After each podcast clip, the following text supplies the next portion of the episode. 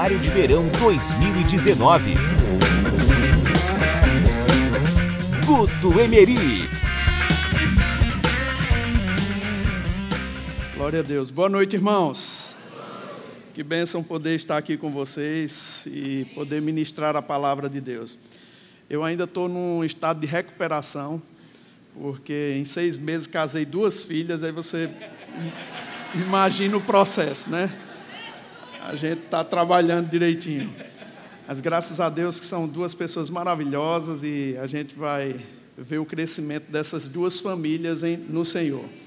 Quero agradecer ao pastor Humberto e a Cristiane e toda a liderança dessa igreja por, pelo convite, né? Sempre em janeiro eu dou um tempinho aqui e sempre é muito bom rever os irmãos e, rever, e lembrar de tanta coisa que o Senhor já fez no nosso meio, né? Quero agradecer pelo convite, muito obrigado. Estou ministrando hoje, já vou partir para Campina Grande, tem algumas atividades para a gente fazer. Aos pastores que estão aqui, muito obrigado pela visita né, e a honra de estar aqui nesse evento. É sempre um momento de expectativas e coisas grandes que o Senhor vai fazer. Eu sei que você sabe disso, que a gente não, nunca deixa de ser um ouvinte da palavra, né?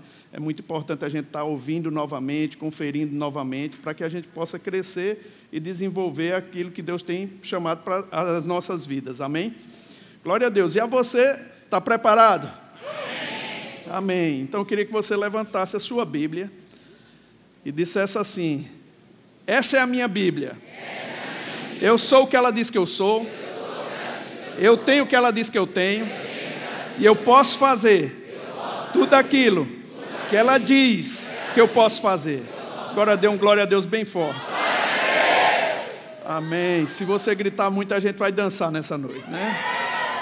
Aleluia. Que bom. Vamos orar, irmãos. Vamos agradecer ao Senhor. Pai amado, em nome de Jesus, nós somos tão gratos, Senhor, a Ti pela oportunidade que temos de sair daqui influenciados pelo Teu Espírito e pela Tua palavra. Que momento maravilhoso que tivemos na ministração do Anderson, Pai. Encheu os nossos corações de alegria e de fé. E nós estamos dispostos, Senhor, a fazer aquilo que é a Sua vontade queremos, de alguma forma, nos transformarmos para sermos referenciais nessa geração corrupta e perversa.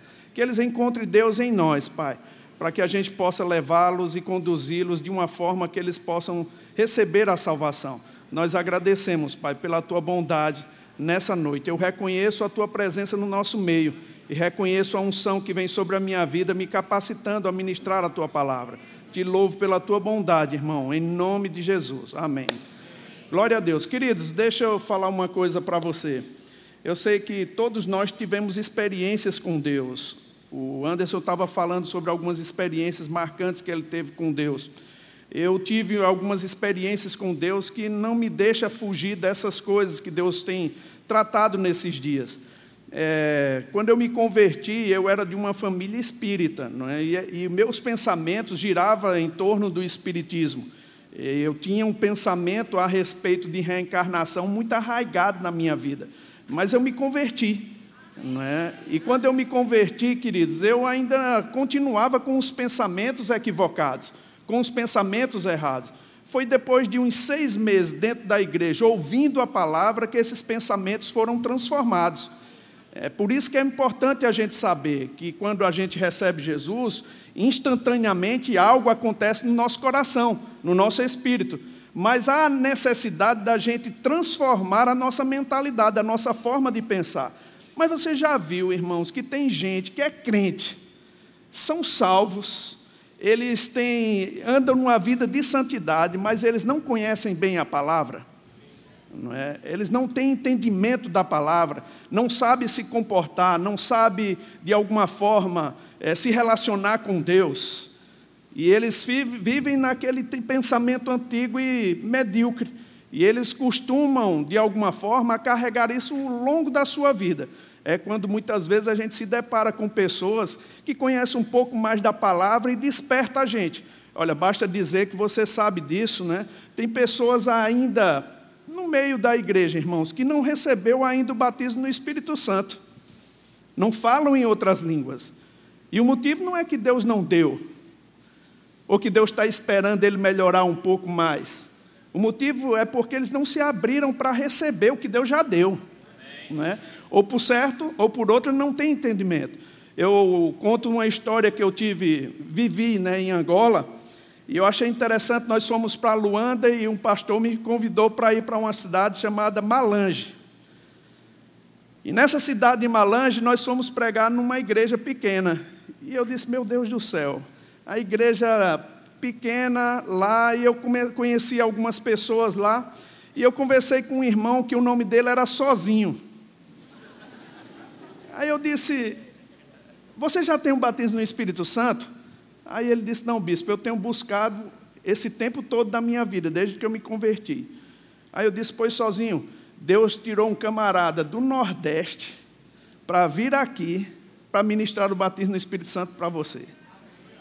Eu fui, orei por ele e orei por um monte de gente que estava lá naquela igreja, irmãos, e todos receberam o batismo no Espírito Santo. Logo em seguida, nós fomos passear porque eles gostaram tanto que queriam me dar um passeio. Nós fomos para uma cidade onde tem um, uma, as quedas d'água de Calandula. E eu me lembro que eu cheguei lá e é como aquelas, é, a Foz do Iguaçu, muito bonitas as quedas d'água. E eu cheguei bem no abismo e tirei umas fotos.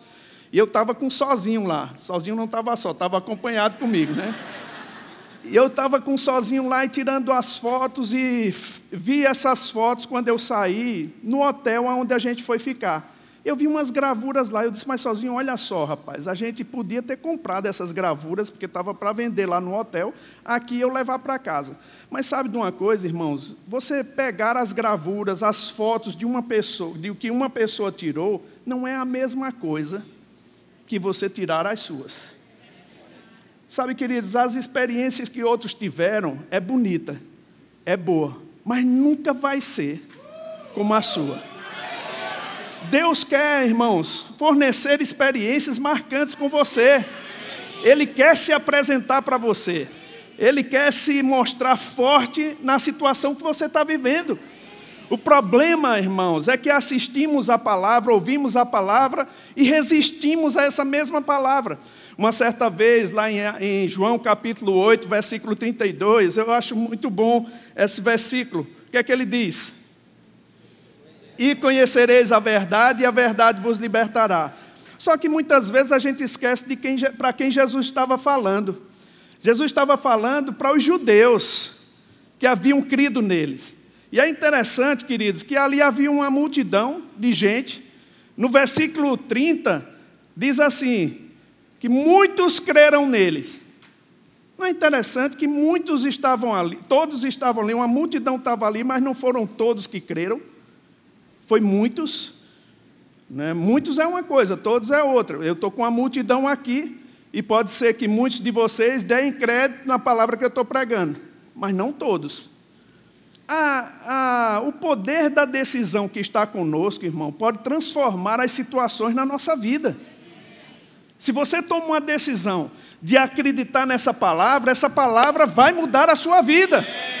Não importa a circunstância, não importa o problema, não importa o tamanho do gigante. Você tem que entender a palavra e assimilar ela de uma forma e aceitar o que ela diz. E você vai ver coisas mudando na sua vida. Amém? Abra comigo lá em 1 Coríntios capítulo 4. 1 Coríntios não. 1 Timóteo. Só queria ver se você estava atento hoje. É interessante o que o apóstolo Paulo coloca aqui, e eu queria colocar para os irmãos. 1 Timóteo, 2 Timóteo e Tito são cartas pastorais. E o apóstolo Paulo estava orientando Timóteo com respeito ao como ele deveria se comportar e como ele deveria conduzir a igreja. No versículo 6 ele diz assim: Expondo estas coisas aos irmãos, serás bom ministro de Cristo Jesus, alimentado com as palavras da fé e da boa doutrinas que tens seguido.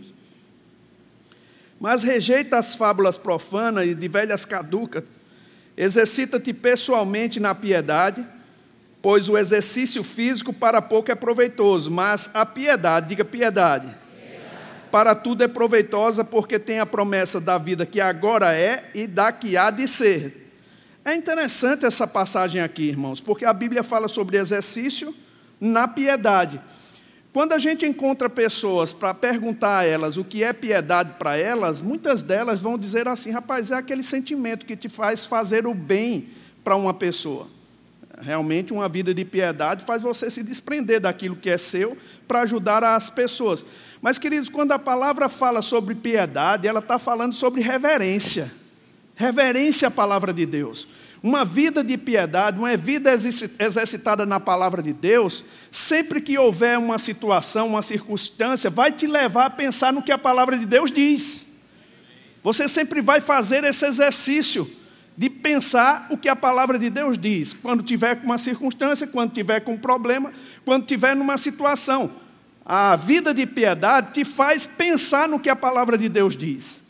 O que a palavra de Deus diz a esse respeito? A palavra deve ser a autoridade final sobre a sua vida. Amém? Diga a palavra de Deus. É a autoridade final sobre a minha vida. Quando a gente aceita, irmãos, essa palavra como ela é a autoridade final nas nossas vidas, nossa perspectiva ela muda. A forma da gente ver as coisas eles vão, vai mudar. A circunstância não vai te trazer um abalo tão grande.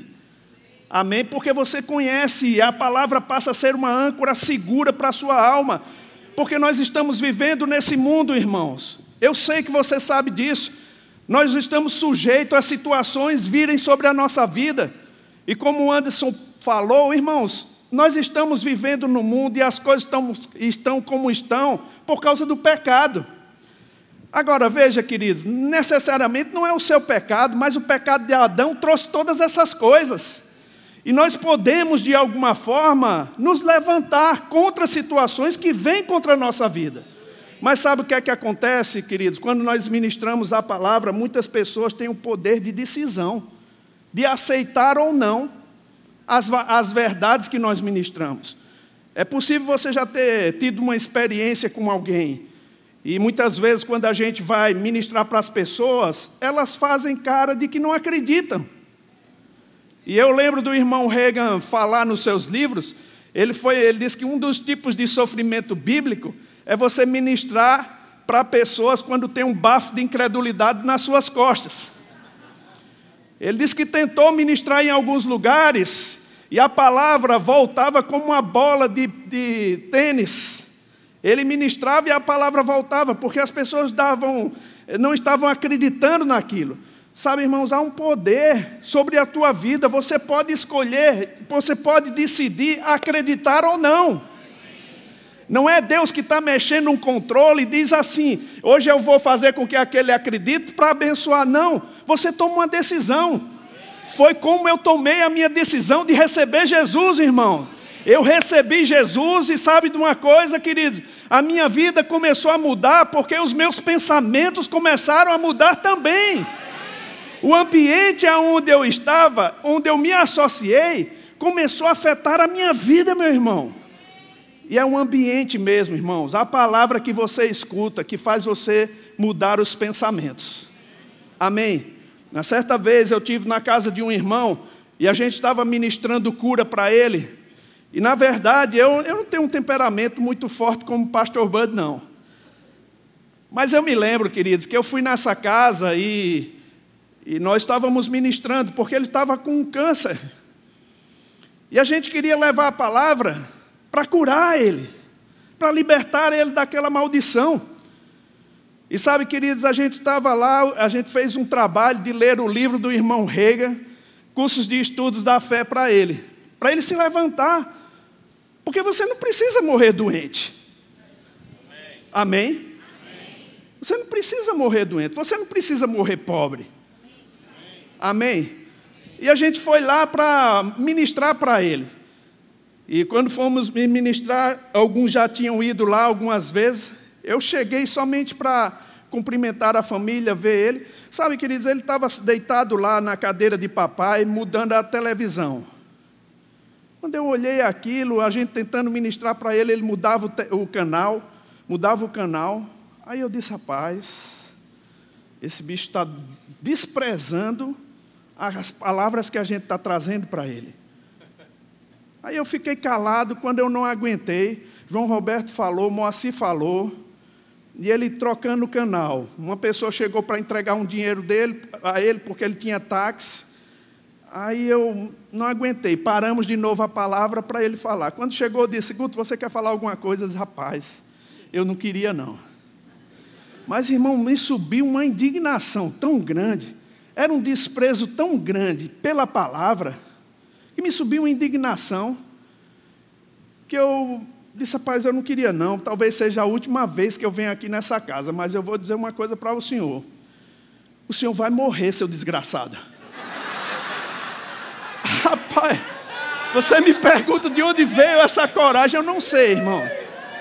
Aí ele, quando ele abriu os olhos para mim, eu disse: Você vai morrer porque você tem desprezado essa palavra, você não tem honrado a vida das pessoas que vêm aqui ministrar essa palavra para você e você vai morrer. Aí eu disse: João, é, Moacir, me perdoe.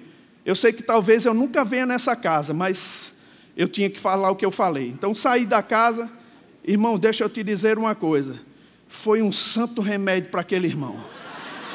No outro domingo ele estava na casa, estava na, na igreja, era um membro da igreja. Sabe, irmão, mas desprezando a palavra de uma maneira tão forte, que eu tinha, alguém tinha que despertar ele, de alguma forma. E deixa eu te dizer uma coisa, querido. Deus está nos trazendo nesses dias aqui para despertar você para fazer o que Ele quer. Amém.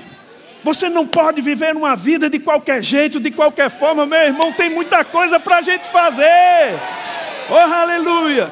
Há uma graça sobre essa palavra que te faz fazer funcionar, irmão. Faz fazer a sua vida funcionar. Eu não me importo de onde você saiu, você não conhece a minha vida também. Mas a maioria das pessoas, sabe o que é que elas pensam às vezes? Elas dizem assim: ah, mas pastor, você não sabe o meu problema. Irmãos, eu não tenho que saber o teu problema, eu tenho que saber a solução. E a solução do teu problema é a palavra, meu irmão. É você acreditar nessa palavra, é você tomar posição. Porque o que Deus tinha que fazer, Ele já fez, meu irmão. Ele fez por você. Ah, como eu amava a vida do pastor Bud, irmãos, a tranquilidade daquele homem, porque ele confiava na palavra. Quantas vezes eu cheguei desesperado para ele para falar alguma coisa, eu digo, eu quero ver mesmo o pastor resolver isso. E ele dizia, já orou? Eu disse, já. Então descansa. Diga, a misericórdia. Como descansar, irmão? Descansa. Palavra simples, descansa. Como é, pastor, para descansar? Ele vai rir. Tem condição de resolver? Não. Tem dinheiro? Tem não. Então vá descansar. Queridos, deixa eu te dizer uma coisa. Quando você acredita na palavra, uma convicção sai de você, não importa o problema, não importa a circunstância. Aleluia! Pela fé você vence as circunstâncias. Amém.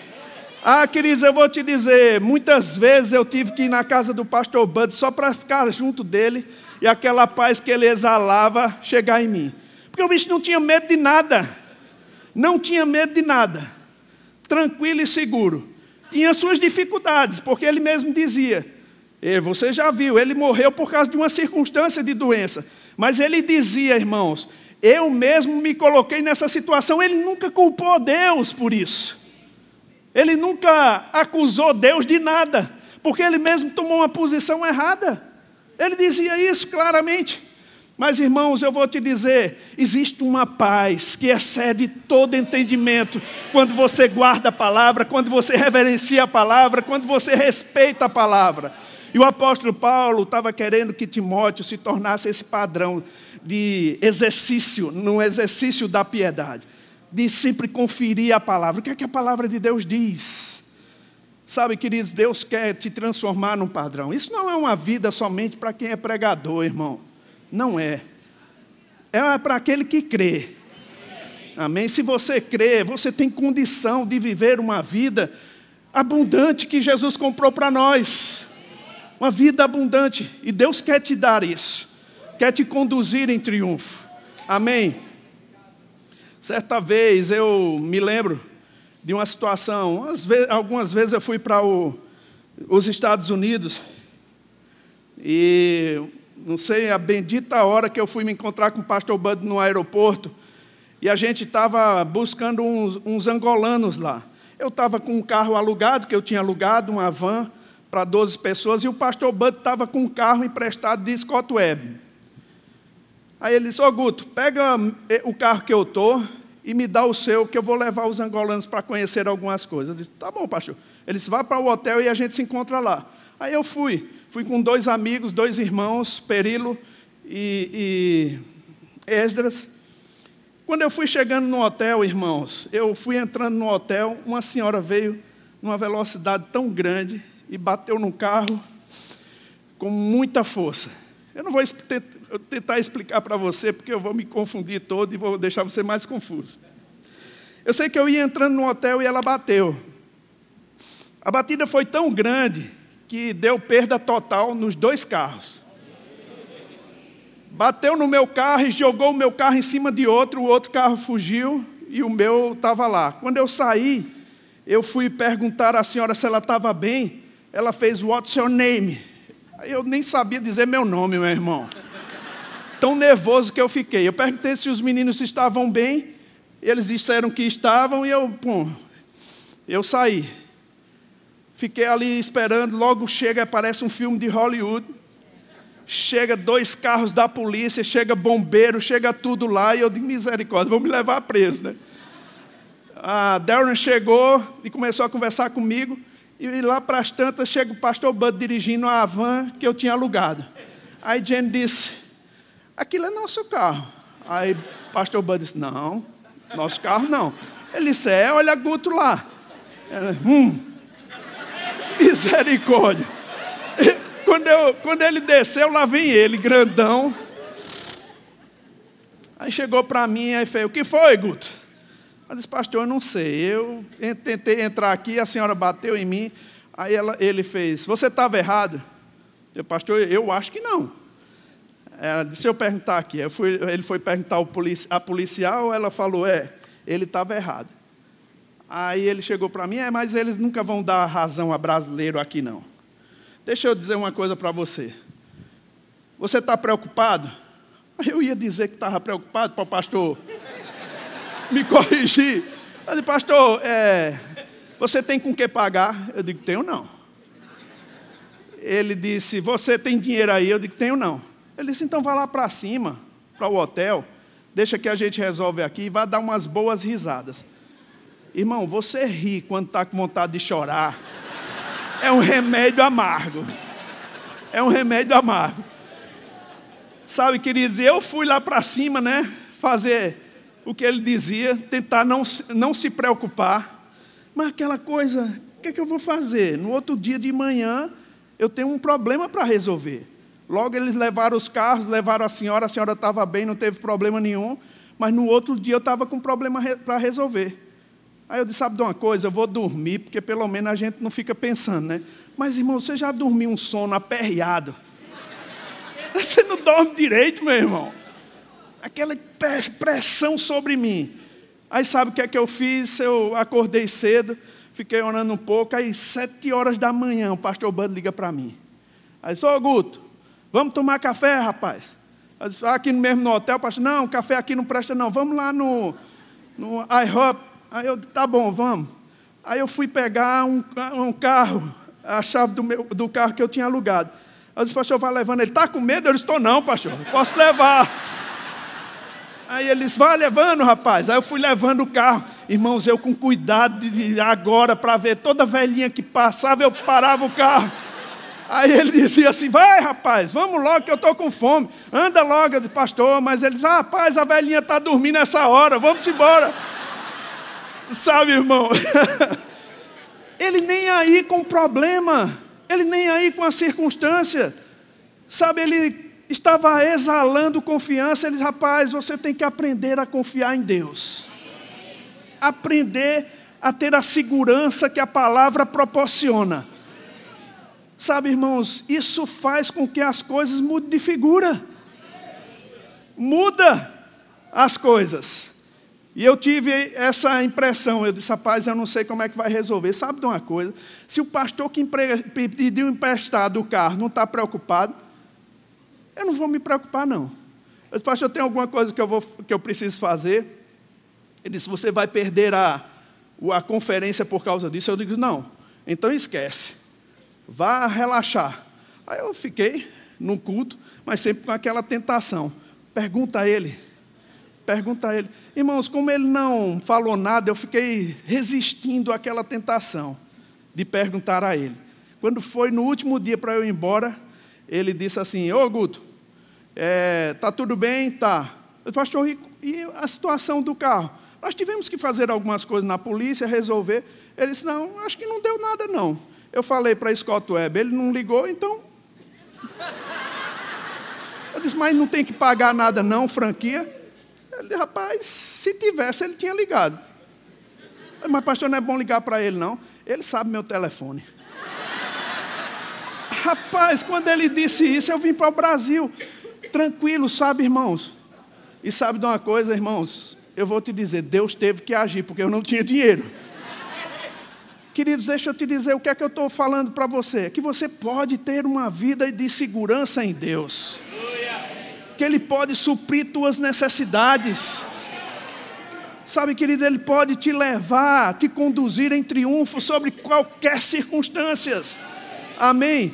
Algumas pessoas até falam, queridos, assim, eu acho interessante o que elas dizem.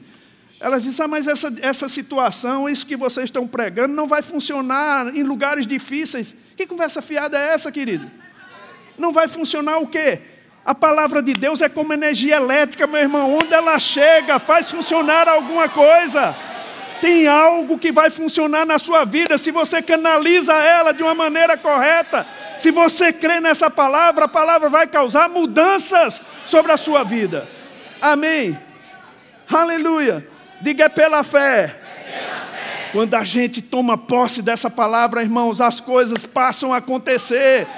E eu não sei se você entende isso ou não, mas a mesma fé que te trouxe a salvação é a mesma fé que vai fazer você obter as coisas que você necessita.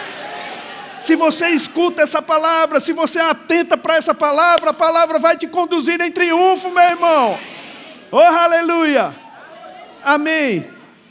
Ah, eu, eu amo estar em, diante de situações que às vezes a gente diz é impossível acontecer alguma coisa.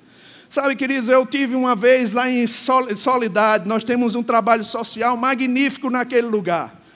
Eu vi a, a, a, o pastor Jairo fazendo aquele trabalho, e uma certa vez eu encontrei uma criancinha ao lado do pastor Jairo. Eu não sabia se era menino ou menina, porque o cabelo dele estava grande. Aí eu disse, Jairo, quando aquele, aquela criança saiu, eu perguntei a Jairo, Jairo, me diga uma coisa.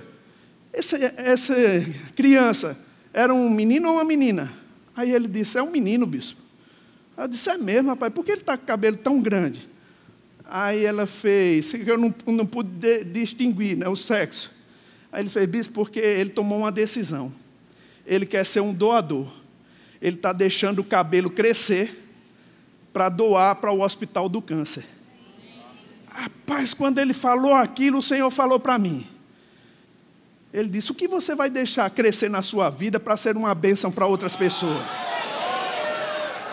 Sabe, queridos, eu vou te dizer. O que você vai deixar crescer na sua vida para ser uma bênção para outro? O apóstolo Paulo estava falando para Timóteo se transformar num referencial, num padrão. Sabe, queridos, e ele disse que queria que o, o, a vida de Timóteo fosse a todos manifesto, ou o progresso de Timóteo, Timóteo fosse a todos manifesto.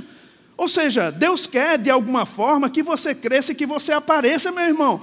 Como é que você pode conduzir pessoas para Jesus se você não distingue a vida da deles? Deus quer te fazer avançar. Quando a gente chegou com essa missão, com essa palavra lá em Angola, queridos, a gente viu a situação de muita gente. Era uma situação precária. Aqueles jovens, eles não tinham condição de sobrevida, irmãos. Era uma situação muito terrível.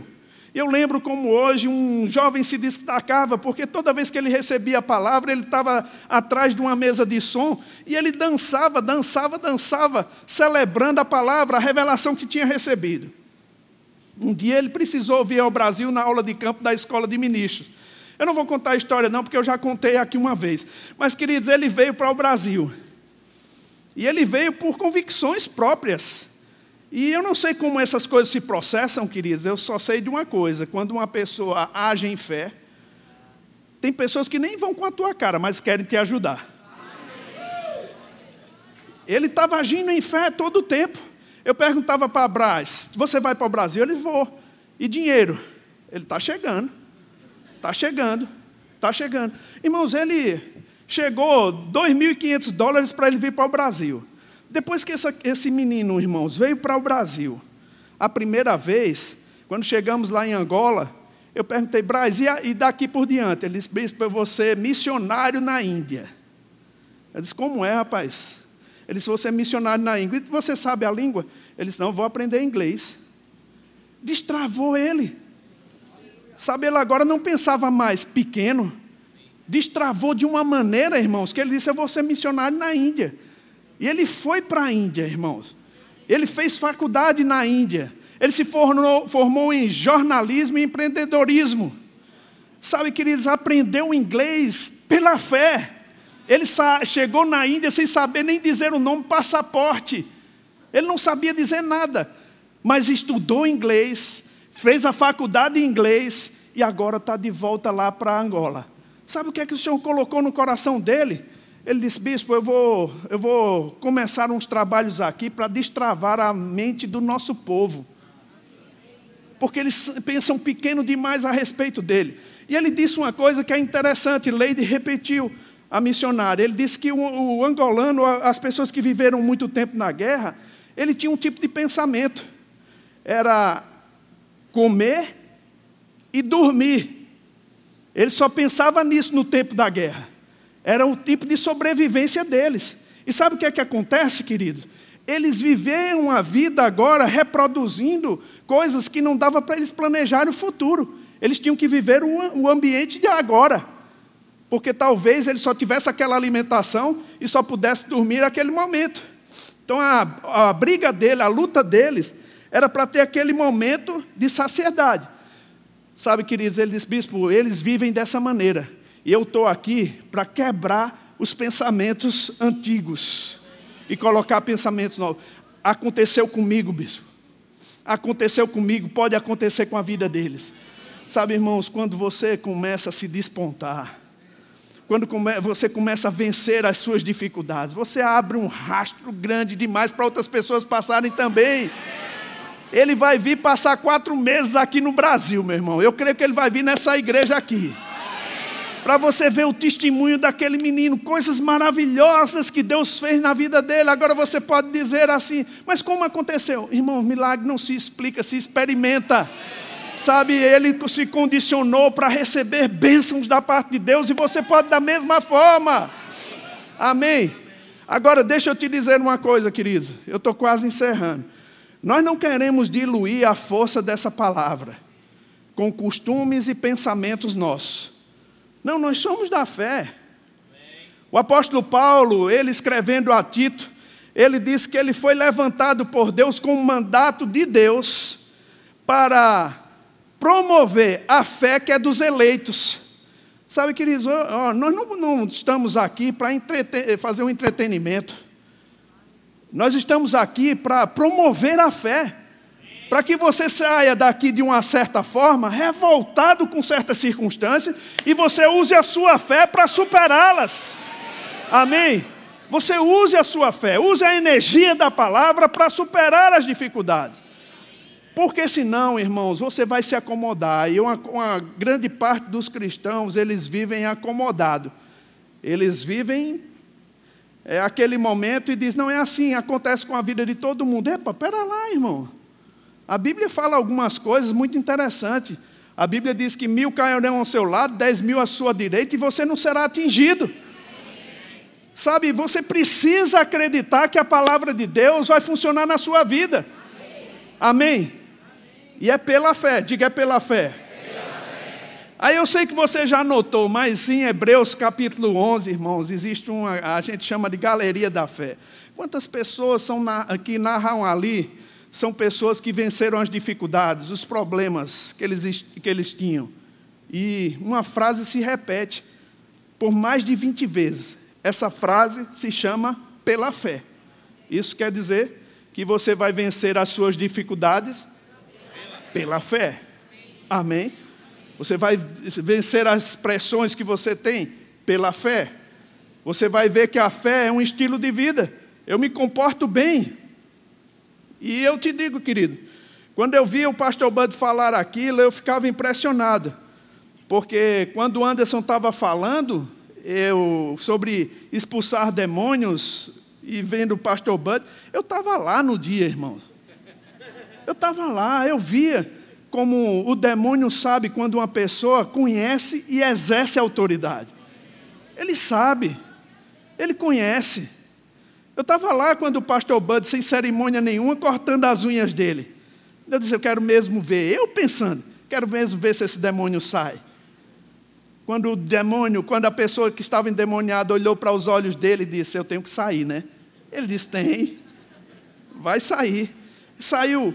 É, a, a pessoa caiu, ele recebeu Jesus, batismo no Espírito Santo e saiu curada. Tudo pela fé. Sabe, essa é uma vida que Deus conquistou para nós através de Cristo Jesus. E sabe, queridos, eu não preciso fazer força, não. A fé não é uma questão que você faz força Rapaz, eu tenho. Não, descansa. Aceita aquilo que você é em Cristo Jesus. Aceita aquilo que você tem em Cristo Jesus. Aceita aquilo que você pode fazer. E, é, e vive a vida. Eu, eu, trouxe uma imagem aqui, eu, não, eu, vou colocar agora. Mas é interessante, irmãos. Eu estava em Campina Grande. Na verdade, eu estava viajando. Estava com Suela em Moçambique e Angola, entre Moçambique e Angola. E eu sempre ligo para minha casa, pergunto às minhas filhas: está chovendo? porque a gente mora num sítio, né, onde o pastor Bud morava, e tem muitas fruteiras lá. E mês de fevereiro e janeiro é, é mês onde jabuticaba brota nos meus pés. E queridos, é tão interessante porque eu ia viajar e eu dizia, rapaz, eu vou viajar em fevereiro aqui começa. Mas como eu queria comer daquela jabuticaba. Né? E eu fiquei pensando. Aí eu liguei para minha casa, eu perguntei, está chovendo? As meninas disseram, pai, choveu agora em novembro, choveu muito. Eu disse, foi mesmo? Ela disse, foi. Aí eu disse, tira uma foto. Aí ela tirou a, a, a primeira foto. Olha, quando choveu, depois da chuva, o que deu? Brotou. Aí passou-se mais umas semanas, quando eu chego em casa em dezembro, essa é a outra foto, a outra foto. Olha como estava. Passa outra foto. Olha só, irmão. Isso é uma riqueza. Sabe, queridos, essa jabuticabeira, ela não precisou fazer força para dar o fruto. Não precisou se esforçar muito. Ela só precisou estar no ambiente correto, com os elementos corretos. E a força da vida fez ela brotar. O que eu quero dizer com isso, meu irmão? Essa, essa fruteira aqui, a jabuticabeira, ela antecipou os frutos. Porque é em fevereiro sempre que dá. Mas por causa da chuva, os frutos chegaram antes. O que eu quero dizer aqui, meu irmão, é que no ambiente correto, a palavra correta, Deus vai antecipar coisas sobre a sua vida, meu irmão. Coisas sobre a sua vida porque a palavra é como chuva, irmão, ela vai encher as suas sementes, ela vai fazer as suas sementes brotarem, e pela fé nós vamos ver mudanças significativas na sua vida, meu irmão. Chegou o tempo de coisas maravilhosas acontecerem. Chegou o tempo de você se despertar. Chegou o tempo de você dizer: rapaz, tem muita coisa para fazer em Deus. E é pela fé. Oh, aleluia. Aí você vendo essas chuvas sair sobre você, meu irmão, você vai ficar despertado para servir ao Senhor com mais intensidade. Queridos, deixa eu te dizer uma coisa: há um desígnio de Deus sobre a sua vida. Jesus disse que Ele designou você para ir dar frutos. Há um desígnio, se você acreditar na palavra, se você crer naquilo que Deus disse, vai acontecer, meu irmão. Essa palavra vai funcionar na sua vida. Amém. Diga pela fé. Oh, aleluia. Oh, aleluia. E o que eu quero te dizer, irmão, não desanima, sabe, queridos? Às vezes a gente vê algumas coisas acontecendo na vida de alguns irmãos e fica pensando, ah, na minha não está acontecendo. Queridos, vai, começa a praticar a palavra, celebra a palavra, porque o que Deus tem para a sua vida, meu irmão, é grandioso. Amém? Não se sinta menor do que ninguém, porque você é o melhor de Deus. Amém? Você é o melhor de Deus. Aleluia. Eu vou encerrar com isso.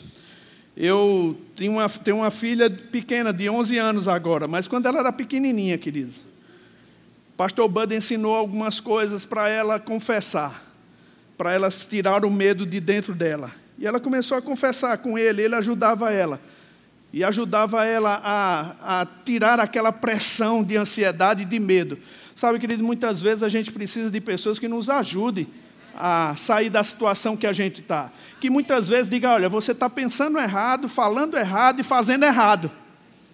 Não é? Porque essas coisas são conjugadas e dá o resultado errado. Muitas vezes a situação que você está vivendo fala com você. E ela mostra que há uma impossibilidade ali. E se você começar a pensar daquela forma, irmãos, você se, se coloca numa situação que não toma nenhuma energia para mudar a coisa. E você precisa ser despertado por alguém para que as coisas de Deus comecem a acontecer na sua vida. Amém? É num, num tipo de processo, mas você vai crescendo, crescendo, desenvolvendo, a ponto, irmão, de você ser inspiração para outras pessoas. De você estar tá tão avivado por dentro que você começa a tocar a vida de outras pessoas também.